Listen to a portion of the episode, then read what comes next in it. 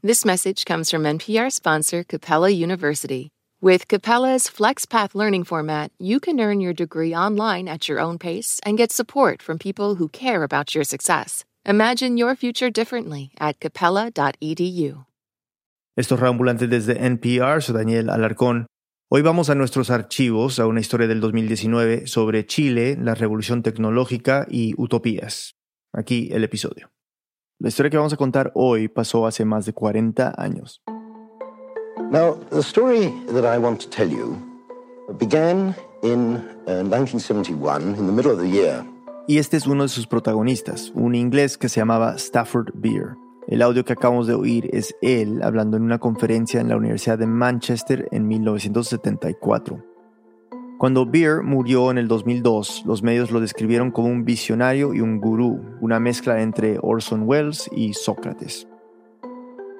Beer estudió filosofía, matemáticas, psicología, no terminó ninguna de esas carreras, pero se dedicó a pensar en cómo revolucionar la tecnología. Sus ideas, pues algunas no son muy fáciles de explicar, o sea, computadoras biológicas, ¿les suena algo? No, bueno, a mí tampoco, pero era una idea de Beer. Estaba obsesionado con la computación y con la automatización. Fábricas automatizadas, sin humanos, cosas que en esa época sonaban a ciencia ficción, pero que ahora no son tan extrañas a la realidad. Sin embargo, leer a Beer es un trip. Sus textos se parecen más a los de Julio Verne que a cualquiera de los manuales de informática que tenemos ahora. Entonces, como el mismo Beer dijo en esa conferencia, la historia de hoy empieza unos años antes, en 1971, cuando un día de la nada, y esta carta que le cambiaría la vida llegó del otro lado del mundo, de Chile.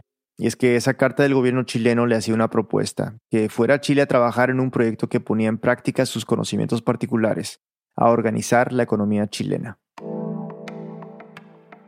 A finales de los años 50, Beer había inventado algo que llamó cibernética organizacional, o ciencia del control, que básicamente era usar principios de la biología y de matemáticas y de la informática para manejar cualquier empresa.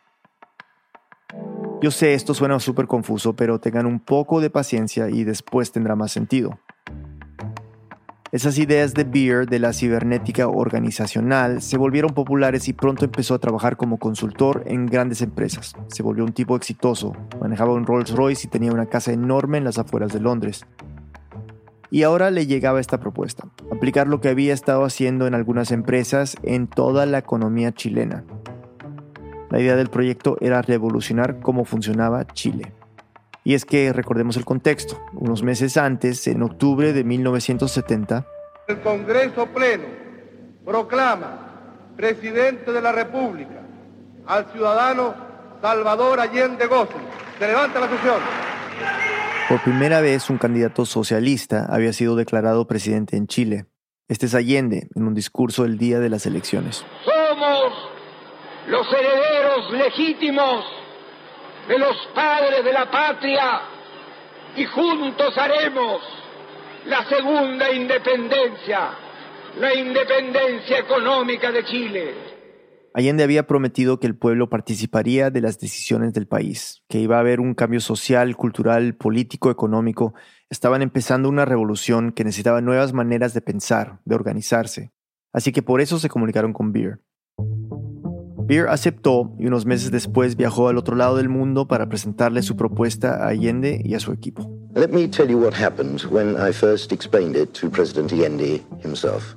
Este, de nuevo, es Beer en la conferencia, contando lo que pasó cuando le llevó su propuesta a Allende. Allende was a doctor, a medical doctor, as you may know. And therefore, it was very easy to explain the model to him in terms of neurocybernetics, as the way of controlling the body. Dice que como Allende era médico, para explicarle lo que quería hacer con la economía chilena, hizo una analogía con el cuerpo. La idea era conectar el país, la industria, las secretarías del Estado, todo, a través de una red, una red que funcionaría como el sistema nervioso del cuerpo y que recolectaría información de cada fábrica de Chile de norte a sur para ayudar a monitorear las actividades económicas del día a día, cuánto cobre se había minado, qué materias primas faltaban en la industria, en fin. Luego toda esa información iría a una sala que sería como el cerebro del sistema, y desde allí se tomarían decisiones en tiempo real sobre los cambios que se debían hacer, desde cerrar una fábrica que no estaba rindiendo hasta hacer una consulta pública sobre un tema económico de importancia. Y cuando Beer le estaba explicando a Allende lo que sería ese cerebro, ese centro de operaciones, And I drew a big histrionic breath. I was going to say, this compañero presidente is you. O sea, le iba a decir que ese cerebro iba a ser él, Allende, pero Before I could say it, he suddenly smiled very broadly and he said, Ah, at last, the people. en ese momento, antes de que Beer pudiera decir eso, Allende sonrió y dijo por fin el pueblo. O sea, que para Allende era obvio que quien estaría en esa sala sería el pueblo. Y eso era lo más importante de la propuesta de Beer. That was a pretty uh, powerful uh, thing to happen. It had a very big influence on me. Según Beer, ese momento fue muy inspirador para él. Beer llamó el proyecto CyberSyn y ahora los expertos lo reconocen como un antecesor del Internet, pero socialista, porque no solo conectaba a las personas en tiempo real, que es lo que hace el Internet, sino que también iba a servir para cumplir los propósitos del gobierno de Allende, esos que había prometido en campaña, que el pueblo iba a participar en la toma de decisiones. Si todo salía bien, CyberSyn no solo iba a cambiar la historia de Chile, sino también la manera en que vivimos ahora con la tecnología. Natalia Messer, periodista chilena, nos cuenta esta historia. Esa carta que le llegó a Vir en el verano del 70 fue redactada por tres personas. Una de ellas es él. Mi nombre es Raúl Espejo. Originalmente yo soy de Bolivia. Pero cuando era un bebé, su familia se mudó a Chile y Raúl creció en Santiago. Raúl se convertiría en el director técnico de CyberSyn, pero antes estudió ingeniería civil industrial en la Universidad Católica de Chile y ahí fue donde conoció las ideas de Beer, específicamente por uno de sus libros, Decisión y Control. Ese libro ya lo habíamos circulado dentro de un grupo dentro de la Escuela de Ingeniería de la Católica y ese grupo se fue ajustando a todo ese lenguaje. O sea, ya estaban familiarizados con el lenguaje de la cibernética organizacional, con esta manera de ver una empresa o fábrica como un organismo vivo, que se regulara solo y fuera capaz de adaptarse a su ambiente. En 1969, un año después de terminar la carrera, Raúl empezó a trabajar en la agencia de gobierno encargada de manejar las empresas estatales. Se llama la Corporación de Fomento de la Producción de Chile, conocida como la Corfo, y se volvería clave después del triunfo de Allende, cuando en 1971 el gobierno tomó una decisión crítica. Nos encontramos en el gran comedor del Palacio de la Moneda, donde el presidente de la República, doctor Salvador Allende Gossens, ha de proceder en unos minutos más a firmar el decreto de promulgación de la reforma constitucional que permite la nacionalización del cobre. La nacionalización total de la industria del cobre, o sea, ahora sería el Estado el único que se encargaría de explotar ese mineral. Ese mismo año el gobierno de Allende haría lo mismo con otras industrias, como la banca. Entonces, desde la Corfo empezaron a pensar cuál era la mejor forma para que el Estado manejara estas nuevas empresas. Una de las opciones era un modelo centralizado, vertical y jerárquico, con el presidente como la máxima autoridad. Pero eso no era lo que había prometido Allende en su campaña, así que se descartó casi de inmediato. Y ahí fue cuando Raúl y otros se acordaron de las ideas de Beard, de la cibernética organizacional, que nos ayudaron a pensar no en términos de centralización, pero en términos distribuidos, en términos de cómo aumentar capacidad de coordinación sin que haya alguien que estuviera ordenando qué coordinación fuera necesaria. O sea, cómo organizar las empresas estatales sin que Allende tuviera que estar dando todas las órdenes. Las ideas de Beer proponían crear redes de comunicación entre empresas que ayudaran a la gente a cooperar en vez de competir, a tener autonomía sin un líder que dominara al resto. Entonces, con esas ideas de Beard en mente, lo invitaron a Chile. Raúl cuenta que cuando Beard llegó a Chile, fue absolutamente fascinado. Él estaba pensando realmente que esto era algo soñado, que él no se lo había planteado ni en los mejores sueños. Y ellos, claro, estaban más que contentos. Para nosotros fue un, algo mucho más eh, excitante que para el resto del mundo, porque entrar a trabajar con el gurú del, de lo que podríamos llamar la cibernética organizacional a nivel mundial era un regalo fantástico. Empezaron a trabajar de inmediato. y estuvimos eh, durante una semana conversando acerca de todo lo que sus ideas significaban y él nos clarificaba las cosas, nos ayudaba a entender. Yo creo que ese hombre no, no durmió durante toda esa semana, porque mientras durante el día estábamos en conversaciones, en la noche él producía documentos. Documentos que empezaron a definir lo que iba a ser CyberSyn y cómo lo iban a convertir en realidad. ¿Qué significaba el proyecto? ¿Qué se iba a hacer? Y ahí se plantearon, eh, él planteó cuatro áreas fundamentales para el trabajo del proyecto cuatro áreas que necesitarían nuevas maneras de pensar y de resolver problemas. Ok, lo primero, para que CyberSync funcionara necesitaba tener información en tiempo real de lo que estaba pasando en cada fábrica, en cada agencia gubernamental. Esto era esencial porque para Beer tomar decisiones sobre la economía con datos que se habían recogido meses atrás, lo que sucedía normalmente, era como tratar de manejar un coche viendo el espejo retrovisor. Así que necesitaban de alguna manera conectar a todo el país para poder recoger esa información. Y la verdad no había muchos recursos. Las redes de comunicación como ARPANET, la red que desarrollaron en Estados Unidos a finales de los 60 y que luego se convertiría en el Internet de los 80, apenas empezaba a funcionar. Y además, desde que Allende había llegado a la presidencia, los Estados Unidos habían iniciado un bloqueo económico contra Chile por las ideas socialistas que su gobierno promovía. Así que era imposible tratar de importar esta tecnología, pero tuvieron un golpe de suerte. Encontramos 500 máquinas de, Telex en las bodegas de la empresa nacional de telecomunicaciones que habían sido compradas por el gobierno anterior. Nadie sabía para qué se iban a usar. Estaban ahí, todos esos Telex arrumados, una tecnología vieja. Y bueno, quizás ahora muchos de ustedes no saben qué es un Telex. Eran máquinas muy costosas, así que nunca llegaron a los hogares pero en compañías grandes, en bancos y oficinas de gobierno se usaban para transmitir mensajes y documentos de forma instantánea. Fue el eslabón perdido entre el telégrafo y el fax. Si lo ves, parece una máquina de escribir grandísima con un teléfono pegado. Y esos telex era justo lo que necesitaba. Esa red de telex es precisamente la que permitió transformar ese mundo de el post office, de mandar cartas a través de el correo, una comunicación fácil, llana, inmediata entre personas en distintas organizaciones. Ya dijimos que el telex era como una máquina de escribir y funcionaba así. Lo que tecleabas en un telex se transmitía al otro y se empezaba a teclear en el segundo. Así se podían transmitir documentos de una máquina a otra. Entonces distribuyeron esos 500 telex en todas las fábricas estatales y bueno, ahí estábamos, listos. Y eso nos ayudó a armar toda una red de comunicaciones a nivel nacional, desde Arica hasta Punta Arenas. Desde una punta de Chile a la otra. Llamaron a esa red Cybernet. Con los Telex y Cybernet tenían solucionado cómo recibir la información que necesitaban en tiempo real, pero se necesitaba procesar todos esos datos que iban a llegar. eh, nível de insumo, de produção, de presença no trabalho, eh, indicadores financeiros. Ele é? Meu nome é Carlos Sena Figueiredo. Sou brasileiro, engenheiro e minha vinculação ao projeto foi resultado de diversas casualidades. Carlos trabajó en el segundo componente del proyecto, CyberStrike, el programa que iba a automatizar el análisis de datos. Las casualidades que mencionó Carlos para entrar a CyberSyn empezaron en 1969, cuando viajó a Inglaterra para denunciar ante Amnistía Internacional las violaciones de derechos humanos de la dictadura militar que había en Brasil en ese momento.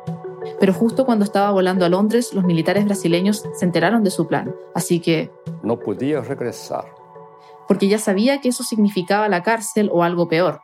Entonces se quedó varado. Como estaba en Inglaterra, tenía que hacer alguna cosa para justificar mi permanencia me fui a la universidad.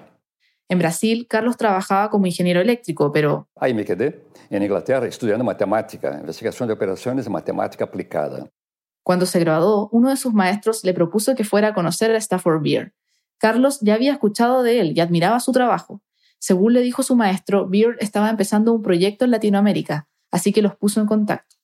Stafford me mandó una pequeña carta diciendo que me encontraría en el lugar de su preferencia en Londres. Un club muy exclusivo llamado el Ateneo. Y ahí era inconfundible Stafford, ¿no?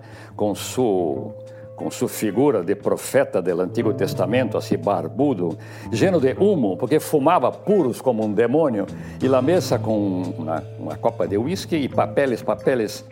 Conversaron y ahí Beer le contó sobre CyberSyn Chile y la idea de Allende de organizar la economía del país. Carlos estaba maravillado, quería saber más detalles. Después de ese primer encuentro, acordaron verse una vez más, y Beer lo invitó a cenar a su casa, esa mansión que tenía a las afueras de Londres. Su casa era como el submarino de Capitán Nemo, porque uno entraba, eh, batía palmas así con las manos y se prendían las luces. Se batía la mano tres veces con palmas, una fuente empezaba a funcionar, la fuente. Era como un ambiente mágico en que vivía. Y ahí, en esa cena, Beer le dijo lo que Carlos estaba esperando. Le ofreció ser parte de CyberSyn. Carlos aceptó sin dudarlo y se mudó con su esposa y dos hijos a Chile a principios de 1973, cuando el proyecto ya estaba bastante avanzado. Y me incorporé al proyecto en la calidad de especialista en, en matemática aplicada, en modelos, modelos matemáticos. La idea de CyberStride, el programa en el que trabajó Carlos, era, como le había dicho Vir Allende, que tem que ser um sistema que seja mais ou menos vivo. Em outras palavras, que se assemelha a um organismo vivo. A um, em outras palavras, a um, que se adapte através de níveis de autonomia. Isso significava que não pode haver um chefe que controle todas as variáveis, todas as unidades, todos os departamentos. A administração tem que ser autônoma, como ocorre no corpo humano disse Stafford. Agora estou falando com, com vocês, eu não estou controlando a pulsação de meu coração, nem o ritmo de minha respiração, e meu pé, nem me acuerdo que tenho pé. Tú no lo controlas conscientemente, pero si hay un problema, por ejemplo, si viene alguien y te pisa, Aí sim, vem uma, um sinal dizendo, mira, algo está mal em la pata. Esse é o sistema, essa é a ideia. esa alerta la mandaba Cyberstrike, el programa recibía toda la información de Cybernet, la red de Telex de la que ya hablamos, y ahí CyberStrike analizaba los datos y hacía predicciones a corto plazo. Si el programa calculaba que el cobre, por ejemplo, iba a faltar, mandaba automáticamente una alerta a la fábrica. O sea, las fábricas debían operar de forma autónoma, sin que el jefe de la rama industrial o aún de Corfo supiera. Mientras está normal, que opere. Pero si después de recibir la alerta en la fábrica no se podía resolver el problema, entonces una señal salta y va a la atención del nivel administrativo siguiente, superior, externo. Se resuelve muy bien, si no resuelve, esa señal salta una vez más, como en el cuerpo humano, que una señal de algo que pasa errado salta a mi atención consciente. Así era como el proyecto podía darle libertad y autonomía a los diferentes niveles de producción. Solamente llamaba la atención del nivel superior cuando era necesario, si no, les daba la información para que los mismos trabajadores pudieran decidir qué hacer y resolver el problema. Si buscan en Google CyberSyn o 5, que era el nombre en español del proyecto, una de las primeras cosas que les va a salir es una foto de un cuarto setentero, pero futurista. Parece sacado de la película 2001 Odisea en el espacio de Stanley Kubrick. Es un hexágono con una alfombra gris oscura. En las paredes, que parecen de madera, hay varias pantallas. Y en el centro de la sala hay siete sillas giratorias ubicadas en círculo. Son de fibra de vidrio blanca con tapicería naranja. En uno de los apoyabrazos hay unos botones grandes y en el otro un cenicero y un portavasos. Esa sala era el prototipo de la sala de operaciones, el cerebro de CyberSyn. La dirección del diseño de esta sala estuvo a cargo de un equipo de jóvenes diseñadores y de una persona clave en el desarrollo del proyecto, este señor. Eh, me llamo Guy Bonsiepe, a pesar del apellido un poco raro, que suena francés, pero soy alemán. Guy estudió diseño de información en la escuela de Ulm, una escuela universitaria alemana que se hizo muy famosa en el mundo por su innovación en diseño. A Will le gustaba Latinoamérica. Ya había estado en Buenos Aires en una reunión de su escuela de diseño y luego dando un curso ahí mismo a mediados de los 60. Así que cuando recibió una oferta en 1968 para ir a Chile, no lo dudó. Trabajó como profesor y después en la Corfo como diseñador industrial. Y estando ahí, su jefe lo seleccionó para diseñar la sala de operaciones de CyberSyn. A veces se ha tildado esto como una, una sala futurista, diríamos, como una nave espacial. Bueno, esto me parece un poco tirando demasiado alto, no era nuestra ambición, simplemente hacer una sala de operaciones cómoda, y adecuada a las funciones que tenía que cumplir. Y esas funciones que el mismo Beer le había dado eran muy específicas. Entre esas, que no hubiera nada de papeles, ni siquiera mesas. Nos sorprendió, ¿no? Una mesa, sala de reunión sin mesa, ¿qué es esto? No, dice, él hubiera puesto un cartel en la puerta de entrada, eh, llevar informes eh, escritos, ¿no? Eh, bajo el brazo era prohibido. Eso es una sala para pensar y tomar decisiones. Entonces, todo lo que se ve en la imagen de esa sala tenía una razón de ser. Por ejemplo, eran siete sillas porque, según las ideas de Beard, siete es el número máximo de personas que puede tener un grupo para seguir siendo creativo. Las sillas se conectaban a las pantallas de las paredes con cables bajo el suelo, y los botones que tenían en el apoyabrazos hacían que las imágenes en esas pantallas cambiaran. Para Beard era muy importante que la información y la misma sala de operaciones pudiera ser entendida y manejada por cualquier persona, no solo especialistas. Tal vez la sala de operaciones, todo el sistema complejo era utilizable. Por eso los botones de las sillas eran grandes y con formas simples, que incluso alguien que no estuviera familiarizado con un teclado podía usar, como los trabajadores de las fábricas. Y la información que aparecía en las pantallas tampoco podía ser solo cifras y cifras nos correspondió graficar eh, la información para que fuera presentada en las pantallas de la sala de operaciones. Ella es Pepa Fonsea, una pionera del diseño gráfico en Chile. El equipo de diseño en el que trabajaba debía hacer los gráficos que pudieran reemplazar los informes, una cantidad de páginas, de una manera visual y, y en una sola mirada. Para eso no servía solo tener gráficas o dibujos, así que elaboraron flujogramas para visualizar las diferentes etapas de un proceso. Y eso, en términos de diseño, era algo súper revolucionario, porque hacer entender a personas que no vienen del mundo visual a través de una graficación, de una cantidad de procesos industriales, es realmente un tremendo desafío. En ese momento, Cybersyn y Chile estaban a la vanguardia del diseño. Entonces, retomemos. Toda la información se recolectaba en tiempo real con la red de Cybernet, los Telex. En ese momento, el software que habían diseñado, Cyberstrike, filtraba toda esa información y hacía llegar los datos relevantes a la sala de operaciones, donde se convertían en gráficos para que las personas sentadas en esas siete sillas pudieran entenderlos y así decidir qué hacer.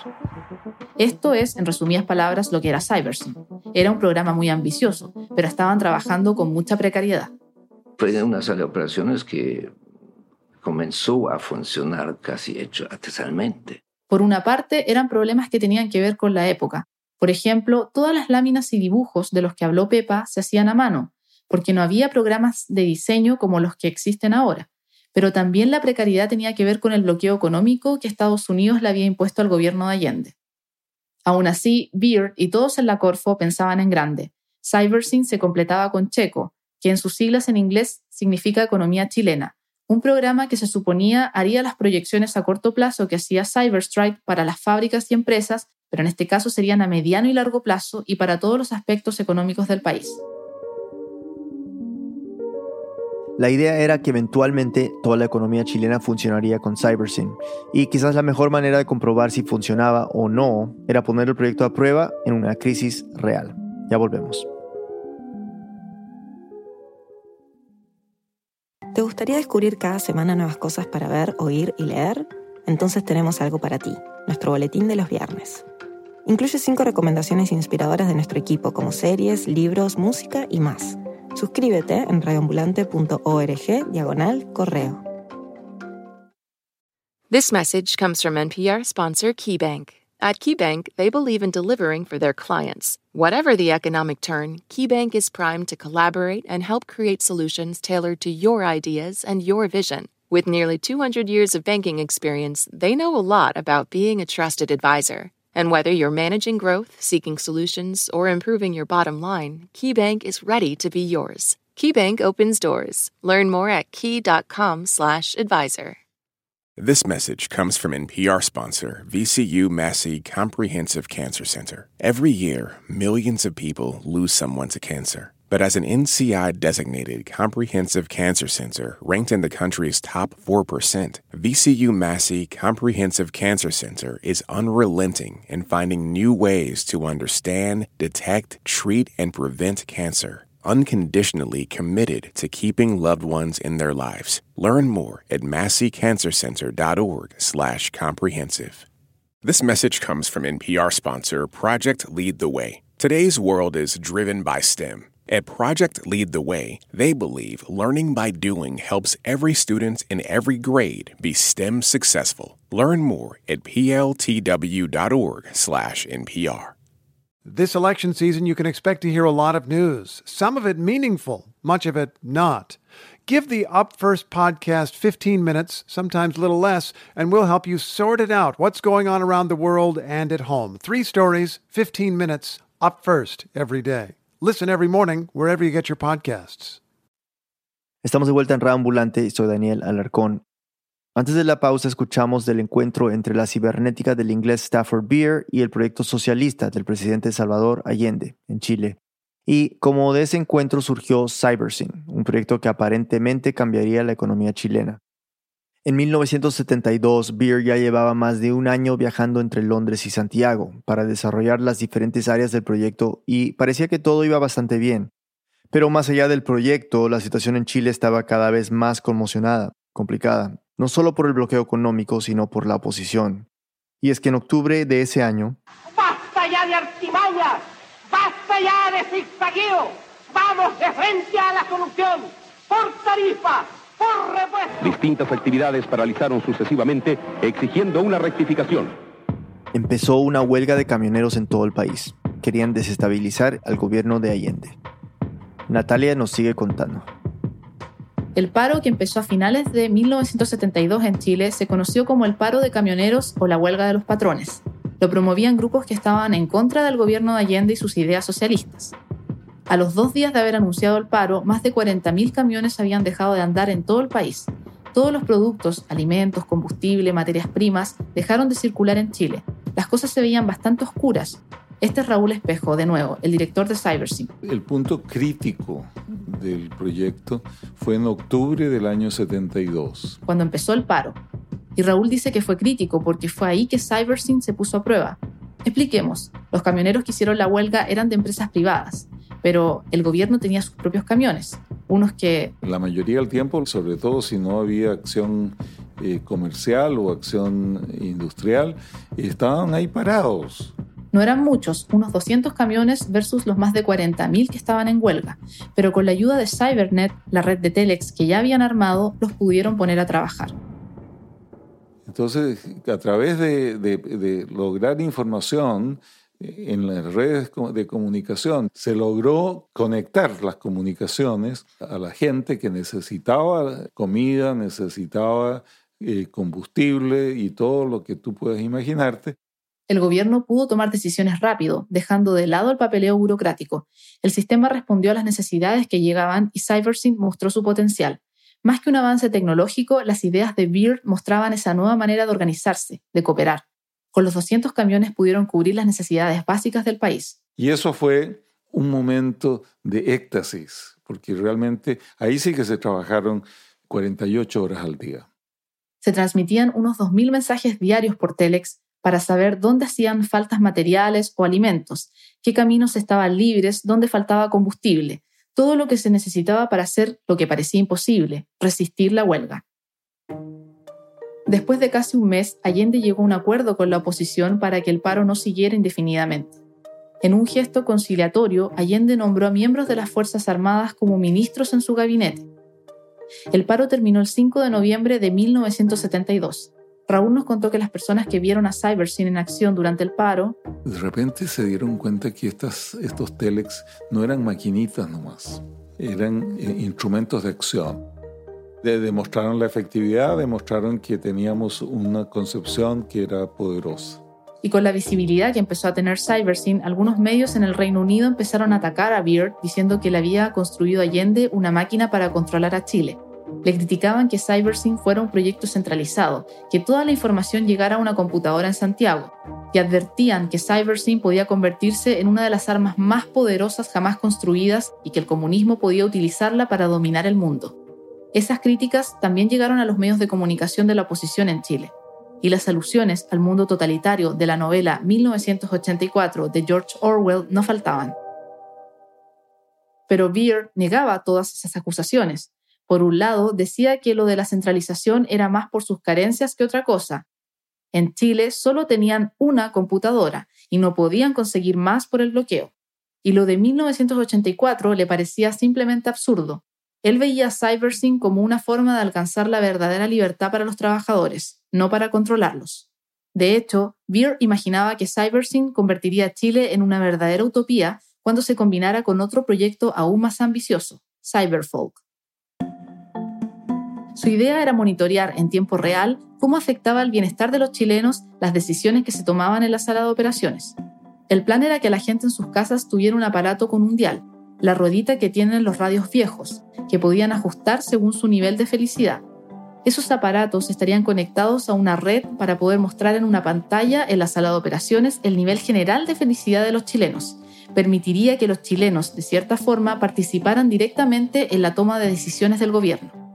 Por más absurdo que suene, una versión de ese proyecto se alcanzó a aprobar en Chile en 1972 en dos ciudades, Tomé al sur de Santiago y Mejillones al norte. Fue un experimento. A través de la televisión conectaron a algunos habitantes de estas ciudades con su gobierno local. Si, por ejemplo, se estaba discutiendo un presupuesto, las personas podían enviar señales por unos aparatos diciendo si estaban de acuerdo o no con lo que se proponía. Pero mientras en CyberSyn estaban ocupados tratando de volver realidad a la ciencia ficción, la situación en Chile no mejoraba. En marzo de 1973 hubo elecciones parlamentarias. La oposición tenía la esperanza de alcanzar una mayoría en el Congreso para frenar los cambios que Allende estaba haciendo, pero no lo logró. La Unidad Popular, la coalición de partidos de izquierda que apoyaba Allende, logró conseguir puestos en el Parlamento. Este es Carlos Sena de nuevo, el que trabajaba en Cyberstrike. En Chile estaba tan difícil la situación, porque cuando la, la oposición a Allende percibió que por la vía parlamentar no podía desplazarlo, no podía sacarlo, empezó a hacer locuras. Había cerca de 20 atentados por día contra el andar popular. Querían sacar a Allende del poder como fuera. Raúl, el director de CyberSyn, recuerda que a principios de septiembre del 73 llegó la instrucción de que se trasladara la sala de operaciones a la moneda. A la moneda, el Palacio de Gobierno. Querían moverla de la Corfo para inaugurarla oficialmente en el Palacio citaron al equipo de CyberSync para organizar el traslado. Wibon Siepe, el encargado del diseño, recuerda que... Y Allende quería participar en esto y él no vino. Él era conocido como una persona muy, eh, muy puntual y muy cortés. Si tenía un compromiso, apareció. Pero esta vez no. Y es que Allende tenía toda su atención en otra parte. La situación de Chile estaba crítica. Solo unos días después pasó esto. En estos instantes, cuando son cuatro minutos para las 12 del día, para el mediodía del 11 de septiembre de 1973, aparece un avión caza a reacción volando por sobre la moneda. Las fuerzas militares habían organizado un golpe de Estado contra Allende. Enviaron todas sus tropas, aviones y tanques contra la moneda. Ese día Raúl estaba en su casa, Recién había vuelto de su trabajo en la Corfo cuando... Segundo, Z es Radio Cooperativa, 11 de septiembre de 1973. El centro de Santiago se está convirtiendo en un campo de batalla. Escuchando la radio temprano, me di cuenta que ya había la noticia del golpe y mi decisión fue irme a la oficina. Y de ahí me fui a la sala de operaciones donde escuché las últimas palabras de Allende, que fueron muy emocionantes y muy de gran, de gran trascendencia. Una última oportunidad de que me pueda dirigir a ustedes. ¡Viva Chile! ¡Viva el pueblo! ¡Vivan los trabajadores! Estas son mis últimas palabras. Tengo la certeza de que mi sacrificio no será en vano.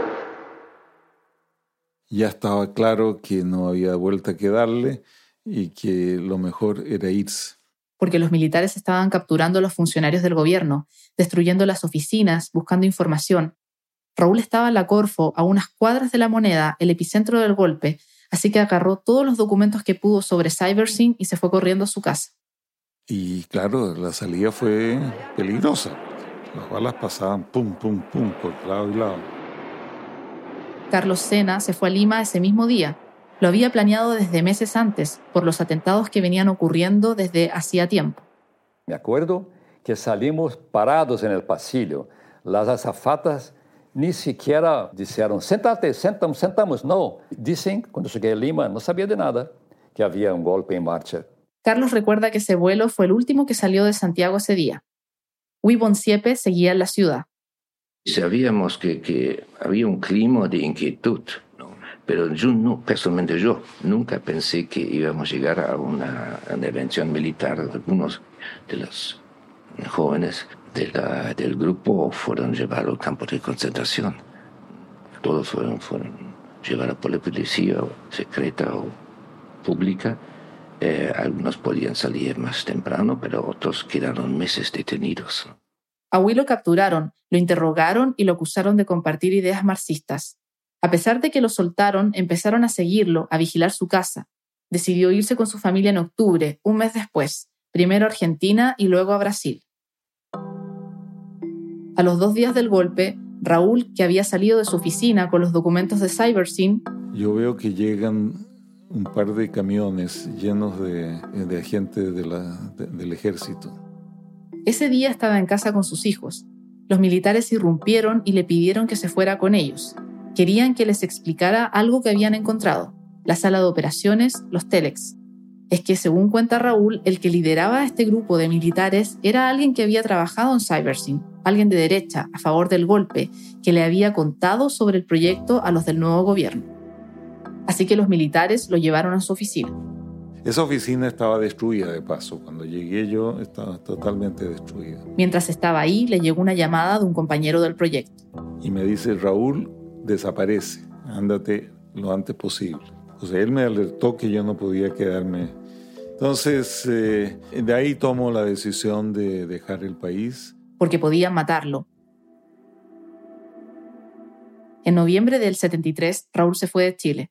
Beer le había conseguido un trabajo en la Universidad de Manchester. Se llevó los documentos de CyberSyn que logró sacar de su oficina el día del golpe. La pérdida que, que resultó, la interrupción del proyecto, fue una, una lástima, una pena eh, realmente eh, irrecuperable.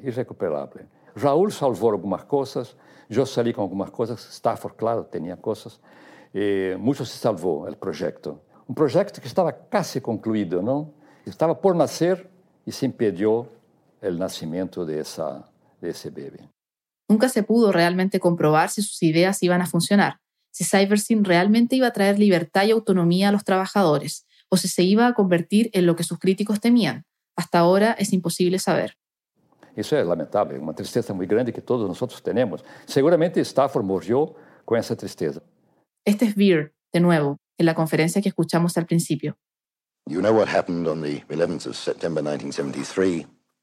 The whole thing came to an abrupt close. It's sad for me, but at least I know that that happened. Dice que ya sabemos lo que pasó en septiembre de 1973, que las cosas terminaron de forma abrupta y que para él fue algo muy triste. Björn no estaba en el país cuando ocurrió el golpe. Como dijimos, nunca vivió en Chile pero el tiempo que trabajó en CyberSyn lo cambió. Dejó de preocuparse por las cosas materiales, vendió su mansión y su Rolls Royce y se fue a vivir a una cabaña en el campo. Empezó a hacer yoga, a escribir poesía y a pintar, y por un tiempo se volvió casi un ermitaño. No es posible saber las verdaderas intenciones de Allende, pero también es imposible separar a CyberSyn de la ideología política en la que nació, de esa idealización de la tecnología con fines sociales. Todas las personas que entrevisté hablaron en esos términos. Lo que hicimos en Chile fue revolucionario. Entonces la idea de tiempo real que Stafford llevaba y llevó a Chile era como que hablar con los extraterrestres, era como tecnología para llegar a Saturno. Dentro de los proyectos que hicimos, probablemente el más ambicioso y el más tópico de todos los proyectos. Era todo muy nuevo y casi imposible de creerlo. El gran valor de CyberSyn no está en desarrollo tecnológico. El gran valor está en una visión de organización. Y ese es, eh, yo creo, el legado que queda de que en el fondo no es el de generar un Silicon Valley en, en Chile, pero es generar una sociedad más igualitaria. Más igualitaria porque había una comunicación directa entre el pueblo y el gobierno y les daba las herramientas para poder hacer mejoras que ayudarían a los chilenos. O al menos esa era la utopía.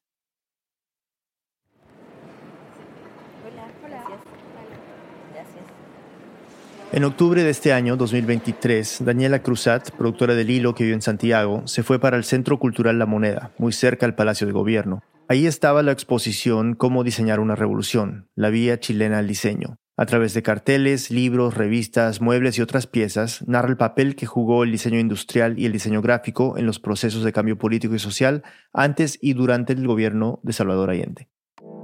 Tiene varias secciones y cada una está dedicada a diferentes temas. Economía, música, lectura, a la infancia. Son más de 350 piezas en exhibición y una de las más sobresalientes es la reconstrucción a escala real y semifuncional de Cyberscene. Lo primero de, decir es que es una sala de planta hexagonal. Es un hexágono, no es simétrica, cuando tiene dos ejes de simetría. Este es Pedro Alonso, arquitecto y uno de los curadores. Estas sillas son, en realidad son sillones, son bastante anchos, son blancas, digamos, con cojines eh, de color naranjo y con un diseño futurista, si se quiere, aerodinámico. También giran, tienen un pivote en, su, en su base para poder girar y moverse. Y en el brazo derecho tienen botones con los cuales las personas que participan pueden llamar la información del data feed y tomar las decisiones. Aunque claro, es una recreación, no funciona. Pero bueno, la reconstrucción se hizo con apoyo de los diseñadores originales del proyecto. Este es Hugo Palmarola, diseñador y otro de los curadores de la exposición. En el contexto de la conmemoración de los 50 años, en vez de mostrar lo que se destruyó por parte de la dictadura civil-militar, que es muy evidente, nos interesó mostrar lo que construyó el gobierno de Salvador Allende y no solamente el gobierno, sino que el apoyo a su gobierno, que fue un apoyo masivo y colectivo por parte de distintas comunidades, trabajadores, hombres, mujeres, etc. Pero además busca que los visitantes piensen en cómo la intención detrás de CyberSyn todavía tiene importancia. En el pasado había un compromiso explícito de crear una sociedad que tenía una conexión más fuerte con justicia social y también con los valores humanos, podemos decir. Ella es Eden Medina, historiadora de la tecnología y la otra curadora de la exposición. Y bueno, como el contexto de hoy en día es diferente, tenemos problemas que son distintos, tenemos soluciones tal vez que son distintos, pero en ese momento la idea de enfocar en las necesidades de la gente marginalizada y pensar cómo podemos construir una sociedad para ellos también, yo creo que esa es una idea que también tiene alta relevancia hoy en día. Especialmente porque con los retos que enfrenta el mundo actual, valdría la pena pensar en una que otra utopía. Si esta no se pasan por Santiago, la exposición estará abierta hasta el 28 de enero del 2024. A pedido de Stafford Beer, el cantante folclórico chileno Ángel Parra compuso una canción llamada Letanía para una computadora y un bebé a punto de nacer.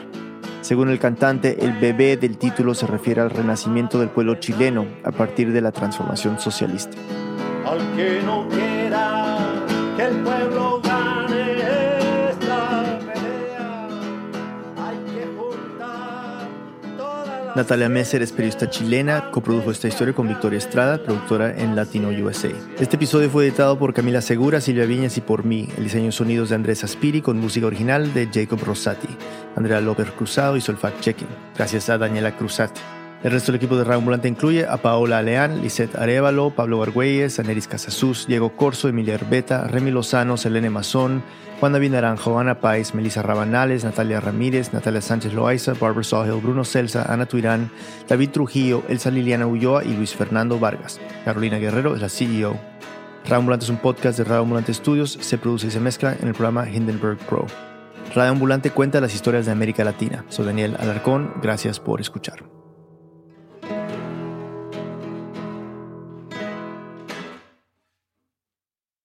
This message comes from NPR sponsor Acorn TV. Acorn TV is brilliant television told brilliantly, from charmingly cozy mysteries to daringly dark dramas. Visit acorn.tv for a 30 day free trial with promo code NPR. Acorn TV, brilliant. This message comes from NPR sponsor HubSpot. Imagine growing a business with high quality leads, fast closing deals, wildly happy customers, and more benchmark breaking quarters. It's not a miracle, it's HubSpot. Visit HubSpot.com to get started today.